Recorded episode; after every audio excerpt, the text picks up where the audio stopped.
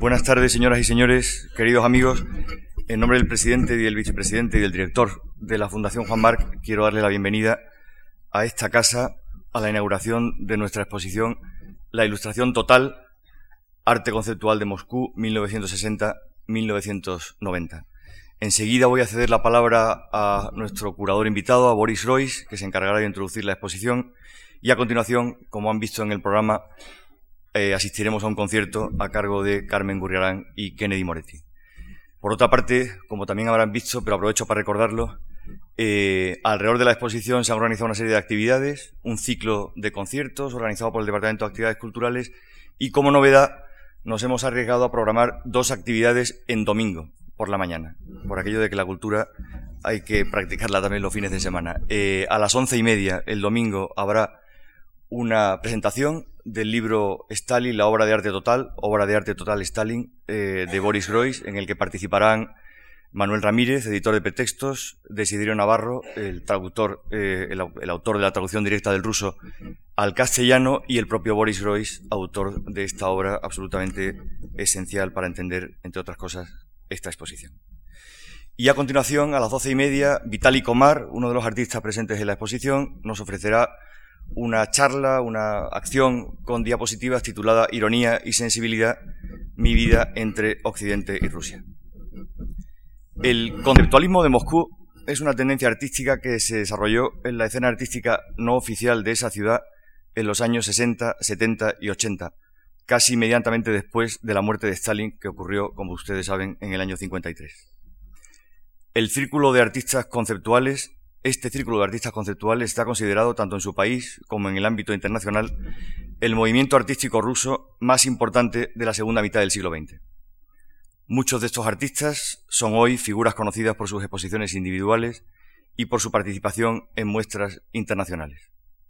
La Ilustración Total, Arte Conceptual de Moscú 1960-1990, concebida y organizada por la Fundación Juan Marc y la Schien Kunsthalle Frankfurt, con el comisariado de Boris Groys, ofrece por primera vez una presentación sistemática de todos esos artistas atendiendo al contexto real en el que surgieron y a la lógica peculiar de su trabajo. Así pues, esta exposición se ha planteado reconstruir sistemáticamente el contexto en el que trabajaron esos artistas, un contexto que se diferencia enormemente del contexto institucional, artístico y político vigente en Occidente durante aquella época.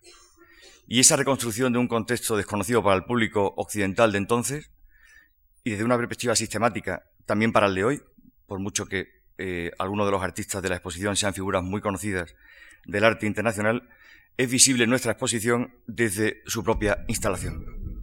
En ella, en efecto, se ha buscado muy especialmente una presentación visual de las obras adecuada a las circunstancias en las que éstas fueron producidas y expuestas. El espacio expositivo que hemos generado el color gris de las paredes, de las salas, la acumulación de muchas obras en poco espacio, el estilo burocrático y las estrecheces laberínticas de algunas de las zonas de la escenografía expositiva, presenta una analogía con las condiciones en las que esas obras fueron producidas y expuestas eh, en el momento en el que lo fueron. Pues las obras de los conceptualistas de Moscú fueron creadas en ámbitos privados. Apenas tuvieron público o crítica oficial, sino que fueron conocidos por pequeños grupos, a menudo solo por otros artistas se exponían en apartamentos y talleres privados al margen de las instituciones oficiales y no, a diferencia del contexto occidental, en los neutros espacios blancos de museos, galerías o salas de exposiciones. La exposición presenta más de 200 obras, pinturas, dibujos, esculturas y objetos, fotografías e instalaciones de 25 artistas, entre otros de Ilya Kabakov, Eric Bulatov, Boris Mikhailov, Dmitry Prigov, Vitaly Komar y Alexander Melamid, Andrei Zaharov, Andrei Monastrisky, Yuri Albert, así como de grupos como Acciones Colectivas o Inspección Hermenéutica Médica. Todas las obras expuestas aquí fueron realizadas durante las décadas en las que estos artistas aún vivían y trabajaban en la Unión Soviética y permiten, por tanto, una perspectiva casi inédita sobre las condiciones de una cultura, la soviética, determinada por el programa artístico político de la época de Stalin, un proyecto utópico radical dirigido a transformar el mundo en su totalidad y la historia en toda su extensión. La cultura estaliniana, en efecto, supuso un ensayo de obra de arte total cuyo producto, sin embargo, quedaría limitado al sistema vigente de la Unión Soviética hasta la disolución de esta en 1991. Los artistas conceptuales de Moscú ejercieron una ilustración total, una reflexión absoluta sobre ese sistema, un sistema que no tenía equivalencia en Occidente. Y por eso la ideología y la cultura soviética oficiales fueron el tema preferente de las prácticas de estos artistas que ya en 1979 Boris Groys agrupara bajo la denominación de conceptualismo romántico moscovita. Esta exposición presenta, pues, el arte conceptual del comunismo y documenta la reflexión que con tanta ironía como humor y durante más de tres décadas llevó a cabo la escena artística no oficial sobre la ideología y la cultura oficiales del régimen soviético. Como he dicho antes, la exposición ha sido resultado del trabajo en equipo de la Fundación Juan Marc con eh, el que yo calificaría de nuestro socio perfecto, la Shin Kunsthalle de Frankfurt. Quiero dar la bienvenida y agradecer profundamente su trabajo a Max Hollein, su director, a Martina Weinhardt, su, su curadora, a Inka Drogenmüller, Karin Gröning, Esther Schlich y Silvia Metz. Eh, y quiero darles también la bienvenida entre nosotros. Además, agradezco, doy la bienvenida a una serie de personas que están aquí y que en realidad son la condición de posibilidad de esta exposición, los artistas. Nos acompañan, entre otros, Eric Bulatov, Yuri Albert, Vitaly Komar, Nikolai Panitkov, y Vadim Zaharov. También les doy eh, calurosamente la bienvenida. Y eh, si no como condición de posibilidad eh, originaria, sí como condición de posibilidad práctica, agradezco también la presencia aquí de algunos coleccionistas particulares que nos han ayudado mucho, como Irene y Ulrich Wittler Adler, Beate Reifenscheid de la Ludwig Sammlung de Koblenza, mm, Maxim Liakovich y Elena Kuprina del Mani Archive de Moscú. También nos acompaña y nos honra con su presencia José Jiménez, director general de Bellas Artes del Ministerio de Cultura. Las personas a veces no pueden hacer demasiado sin las instituciones, pero también ocurre que las instituciones tampoco pueden hacer demasiado sin las personas. Y en este caso, el elemento decisivo para esta exposición ha sido el que eh, es su espíritus rector, y me refiero a Boris Royce, al que a continuación voy a ceder la palabra. Boris Royce nació en 1947 en el entonces Berlín Este, estudió filosofía y matemáticas en la Universidad de Leningrado, trabajó como asistente científico en diversos institutos universitarios entre 1976 y 1981, entre ellos el Instituto de Lingüística Estructural y Aplicada de la Universidad de Moscú. Es teórico y crítico de arte y fue un activo miembro de los círculos de intelectuales y artistas inoficiales de Leningrado y Moscú bajo el régimen soviético, o sea, perteneció al círculo de los conceptualistas románticos moscovitas. En 1981 tuvo que mirar a Alemania, donde comenzó a publicar sus trabajos y a trabajar como docente en la Universidad de Münster. Desde 1994 es catedrático de Filosofía, Teoría del Arte y de los Medios de Comunicación en la Escuela Superior de Diseño de Karlsruhe. Es miembro de la Asociación Internacional de Críticos de Arte, fue rector de la Academia de Bellas Artes de Viena y ha sido profesor visitante en las universidades de Filadelfia, Pensilvania y la Universidad del Sur de California, entre otras, además the Global Distinguished Professor of Russian and Slavic Studies en New York University. Entre su producción, ampliamente vertida a muchas lenguas, destacaría, además en sus múltiples colaboraciones, entrevistas y catálogos, Stalin, la obra de arte total, La invención de Rusia, Lógica de la colección, Comentarios artísticos o Topología del arte. También el audio CD-ROM en nombre del medio o el postscriptum postcomunista últimamente ha salido en MIT Press Art Power. Ha editado, entre otros textos, los escritos de la vanguardia rusa en, en El Punto Cero, Posiciones de la Vanguardia Rusa, y en 1991 y 96 publicó respectivamente dos libros de conversaciones con Ilya Kabakov, Arte de huir y El arte de la instalación. Junto a su actividad como profesor, ensayista, crítico y comisario de exposiciones, Boris Royce ha trabajado también como artista. Suyos son ensayos fílmicos e instalaciones como Iconoclastic Delight del 2002, o exposiciones individuales como la reciente Thinking in Love en la Apex Art Gallery de Nueva York. Muchas gracias por su atención. Con ustedes, Boris Royce.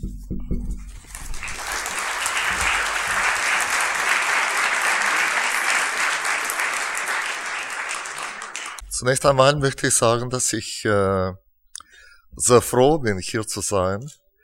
Äh, ich freue mich, hier in Madrid zu sein noch einmal. Ich war schon einmal hier. Und bei dieser wunderbaren Gelegenheit, äh, ich schließe mich an allen Danks, äh, Dankes äh, äh, äh, von Manuel Fontan. Äh, besonders äh, die Kunsthalle Schieren, die sehr wichtig war äh, für das Zustandekommen dieser Ausstellung Äh, Max Hollein ist hier und Martina Weinhardt, äh, denn ich sehr äh, dankbar bin für äh, äh, ihre, ihr Engagement für diese Ausstellung. Und ich möchte auch äh, äh, Fondation äh, Mark äh, besonders äh, danken äh, für, für die Einladung, aber auch für eine wunderbare Arbeit. Ich muss sagen, äh, hier zu arbeiten war eine Freude und äh, äh, mit äh, Deborah Roldan zu, äh, zu, zu arbeiten war äh, wirklich ein großes Vergnügen. Sie hat eine unglaubliche Energie und Optimismus. Und äh, das Team äh, von äh, Fondation Mark äh, war unglaublich effizient. Äh, ich war wirklich sehr, sehr froh, hier zu sein. Aber ganz besonders äh, möchte ich danken Manuel Fontan, äh, nicht nur für seine wunderbare Einführung, aber vor allem äh, für die Initiative, die er ergriffen hat, äh, diese Ausstellung überhaupt zustande zu bringen. Die Idee dieser Ausstellung ist irgendwann schon vor geraumer Zeit entstanden in einem Gespräch unter uns. Und es freut mich sehr, dass im Endeffekt diese, dieses Projekt auf eine so wunderbare Weise, äh, zumindest für mich als Kurator, ja, nicht wahr, äh, einen Abschluss gefunden hat. Jetzt vielleicht äh, einige Worte zu dieser Ausstellung selbst. Diese Ausstellung hat das Ziel, dem westlichen Publikum eine Kunstbewegung vorzustellen, die in Russland als Moskauer Konzeptualismus bekannt ist und für die heutige kunstinteressierte russische Öffentlichkeit zu Recht als wichtigste russische Kunstbewegung der zweiten Hälfte des 20. Jahrhunderts gilt. Freilich sind viele Künstler, deren Arbeit in der Ausstellung präsentiert werden, wie etwa diejenige von Ilya Kabakov, Erik Bulatov, Vitali Koma, Alexander Melamid, äh, sind im Westen bereits relativ gut bekannt. In letzter Zeit sieht man immer wieder auch Arbeiten von Andrei Monastyrsky und insgesamt der Gruppe Kollektive Aktionen, äh, Vadim Zakharov, Paul Pepperstein, Juri Albert, viele andere Künstler. Äh, allerdings handelt es sich dabei entweder um einzelne Ausstellungen oder um Beteiligungen an großen Ausstellungen von Ausstellungen, die eine Übersicht über die aktuelle russische Kunst bieten, bis zu Weltkunstausstellungen wie der Dokumente in Kassel oder der Biennale in Venedig. Wenn die Beiträge der einzelnen Künstler auch durchaus interessant sind, fehlt dabei aber doch etwas Wichtiges, nämlich die Möglichkeit, diese Beiträge kunsthistorisch einzuordnen, ihren kulturellen, sozialen Kontext zu verstehen ihr Verhältnis zueinander und zur übrigen russischen Kunst der letzten Jahrzehnte genauer zu definieren. Der Moskauer Konzeptualismus ist nämlich eine relativ geschlossene, klar definierte, eigentlich sich von der übrigen russischen Kunst bewusst abgrenzende Kunstbewegung, ähm, äh, die über ihre eigene für den russischen Betrachter leicht identifizierbare Ästhetik und sogar über eine quasi institutionelle innere Organisation verfügt. Diese Gruppensolidarität der Moskauer Konzeptualisten, auch wenn sie mit der Zeit etwas abgenommen hat, weil fast alle Beteiligten ihren eigenen Weg äh, gefunden haben und weitergehen, hat viele in der russischen Kunstwelt sowohl fasziniert als auch irritiert. Auf jeden Fall aber ist der Moskauer Konzeptualismus für die russische Kunst als fester Begriff der allen gut vertraut ist. Moskauer Konzeptualismus entstand in der Szene der unabhängigen inoffiziellen äh, Moskau äh, in inoffiziellen Moskauer Kunstszene der 60er, 70er, 80er Jahre. Diese Szene entstand fast unmittelbar nach dem Tod Stalins in, Mitte, äh, in der Mitte der 50er Jahre in großen Städten der Sowjetunion. Sie wurde von der zuständigen Behörde zwar toleriert, war aber vom offiziellen Ausstellungsbetrieb sowie von der staatlich kontrollierten Massenmedien fast vollkommen abgeschnitten. Deswegen waren Informationen über diese Szene weder der sowjetischen noch der westlichen breiteren Öffentlichkeit zugänglich. Die wenigen westlichen Sammler, die sich schon damals für die inoffizielle russische Kunst interessierten, konnten ebenfalls keine Übersicht über die Gesamtheit dieser Szene bekommen. Nun, was ist die spezifische Ästhetik dieser Gruppe? Äh, das Adjektiv Moskauer äh, scheint auf den ersten Blick unproblematisch zu sein. Handelt es sich tatsächlich um eine Moskau-Künstlergruppe, also die Künstler, die tatsächlich in Moskau gelebt haben. Größere Schwierigkeiten scheint der Terminus Konzeptualismus zu bieten. Er verweist offensichtlich auf die westliche, genau gesagt angloamerikanische Konzeptkunst der 60er Jahre, und so kann der Eindruck entstehen, als handele es sich dabei lediglich um den Versuch, die westliche Konzeptkunst in Moskau anzusiedeln. Die künstlerische Praxis der Gruppe Art and Language oder diejenige von Josef Kassut waren der Moskau-Konzeptualisten dank der westlichen Zeitschriften und Kataloge, die damals nach Moskau gelangten, in der Tat wohl bekannt. Doch hat diese Praxis in Moskau eine grundlegende Transformation erfahren.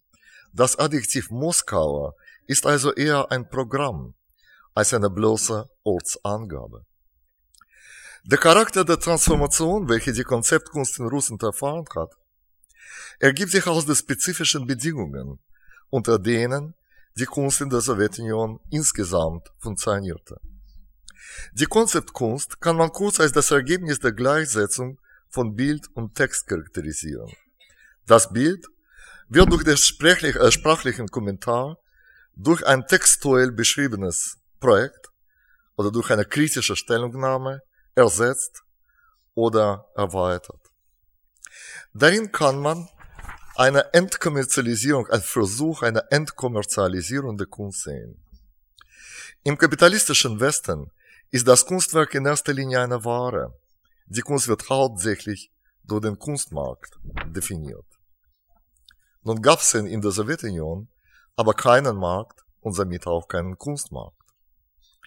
Der Wert eines Kunstwerks wurde nicht nach der Regel der Marktökonomie, sondern nach der Regeln der symbolischen Ökonomie bestimmt, die das Leben in der Sowjetunion insgesamt ordnete. Es waren die Regeln der gesellschaftlichen Anerkennung und der politischen Relevanz, wie sie in bestimmten Texten, seien es offizielle Stellungnahme oder Pamphlete, fixiert waren, welche den Wert eines jeden einzelnen Kunstwerks bestimmten. Der theoretische, philosophische, ideologische, kunsthistorische Kommentar entschied somit letztendlich über das Schicksal eines Kunstwerks und nicht sein Preis. Das Entscheidende war die Interpretation. Oder vielmehr zirkulierte der ideologische Text in der sowjetischen symbolischen Ökonomie, wie das Geld in der westlichen Marktökonomie funktioniert. So kann man sagen, dass in einem gewissen Sinne die ganze sowjetische, auch offizielle Kunst war eine Konzeptkunst.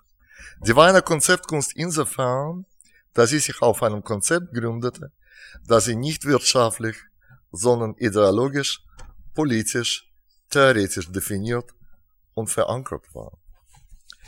In dieser Situation bestand der Hauptverfahren des Moskau-Konzeptualismus darin, diesen offiziellen Diskurs, legitimierenden Diskurs, privat, ironisch, profan zu benutzen, zu variieren, zu analysieren. In diesem Sinne praktizierte der Moskauer Konzeptualismus die Aufklärung, und zwar eine totale Aufklärung. Deswegen habe ich auch äh, diesen Titel äh, gewählt äh, für die Ausstellung, die totale Aufklärung. Hegel äh, hat mal gesagt, dass äh, die Aufklärung nur dann gelingt, wenn man immer schon christlich ist und an die Vernunft Gottes glaubt. Nun waren alle äh, in der Sowjetunion oder äh, gaben vor, äh, auch an die Vernunft zu glauben, äh, nämlich an die historische Vernunft, an die marxistisch definierte Vernunft.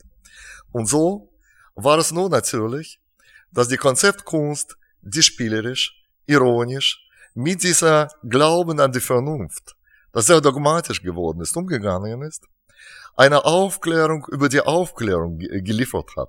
Eine totale Aufklärung über ein Leben in einem ideologischen System, in dem sie, also diese Kunst, äh, die festgefahrene Redeweisen und symbolische Prozedere und Rituale, in die der theoretische Diskurs, interpretive Diskurs eingebunden waren, blasphemisch, leicht und sehr privat benutzt hat.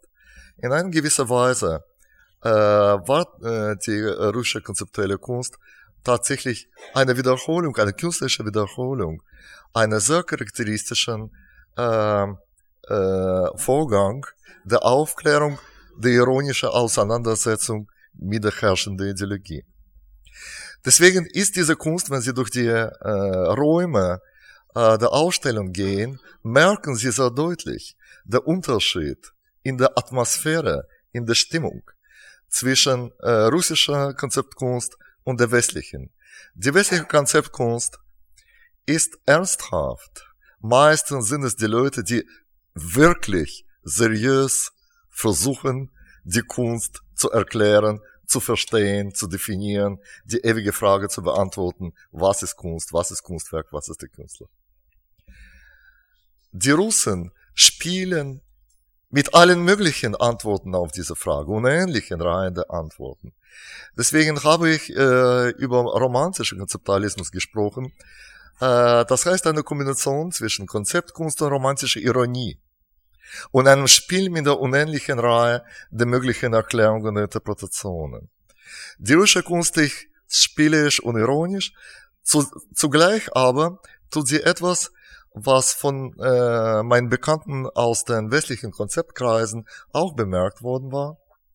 Nämlich sie spielt nicht nur mit der Theorie und Institutionen, ja, nicht nur mit der Kritik der Institutionen äh, und mit dem Kunstsystem, sondern mit dem Leben selbst auch mit dem Alltagsleben. Und äh, der Grund auch dafür ist, dass der ganze Alltagsleben in der Sowjetunion war eine Institution, war institualisiert und ideologisiert. Äh, zumindest auf diese Weise kann man sagen, dass die Moskauer Konzeptkunst etwas geleistet hat, was sie auf der einen Seite in der Reihe äh, der Kunstrichtungen äh, stellt, die in 60er Jahre, 70er Jahren entstanden sind und versucht haben, die Bedingungen der Kunstschaffens in der Kunst selbst zu reflektieren. Auf der anderen Seite hat es auf eine sehr eigentümliche, nicht besonders, nicht insbesondere russische, aber eigentümliche, originelle Weise gemacht. Alle äh, Kunstwerke, die hier gezeigt werden, sind entstanden in Russland. In den Zeiten, wo die Künstler in Russland gelebt haben. Im Westen sind äh, mehr ihre Werke, die vielleicht auch in gewisser Weise mehr repräsentativ sind, besser äh, bekannt, die im Westen entstanden sind. In der Zeit, als diese Künstler angefangen haben, viel zu reisen, sich selbst individuell zu etablieren und ihre eigenen Stile äh, zu bestimmen. Mir schien es aber, wichtig, historisch wichtig und psychologisch wichtig. Nicht nostalgisch wichtig, sondern kunsthistorisch wichtig, zu zeigen, aus welchem Kontext alle diese Aktivitäten kommen. Was war sozusagen authentisch und dort gemacht, nachdem die großen Globalisierungsbewegungen entstanden sind, in die auch die russische Kunst mit eingezogen wurde. Und ich hoffe, dass äh, äh, uns gelungen ist, äh, dieses Bild damaliger Zeit äh, zu zeigen und auf diese, Welt, äh, auf diese Weise die, äh, die Geteiltheit des Gedächtnisses, zumindest partiell zu überwinden, die nach wie vor ein unglückliches Erbe äh, des Kalten Krieges ist. Der Kalte Krieg ist schon vorbei, aber wir leben äh, immer noch mit einem geteilten Gedächtnis. Gedächtnis des Osten Europas ist nicht das gleiche wie Gedächtnis im Westen Europas. Und so äh, ist es mein Wunsch und meine Hoffnung, dass äh, ich glaube, dass es die Hoffnung auch äh, alle Beteiligten, die diese Ausstellung dazu beiträgt, äh, diese Differenzen nicht zu schließen oder zu überwinden, aber deutlich zu machen und zu einer Entstehung eines gemeinsamen kulturellen Gedächtnisses in Europa beizutragen.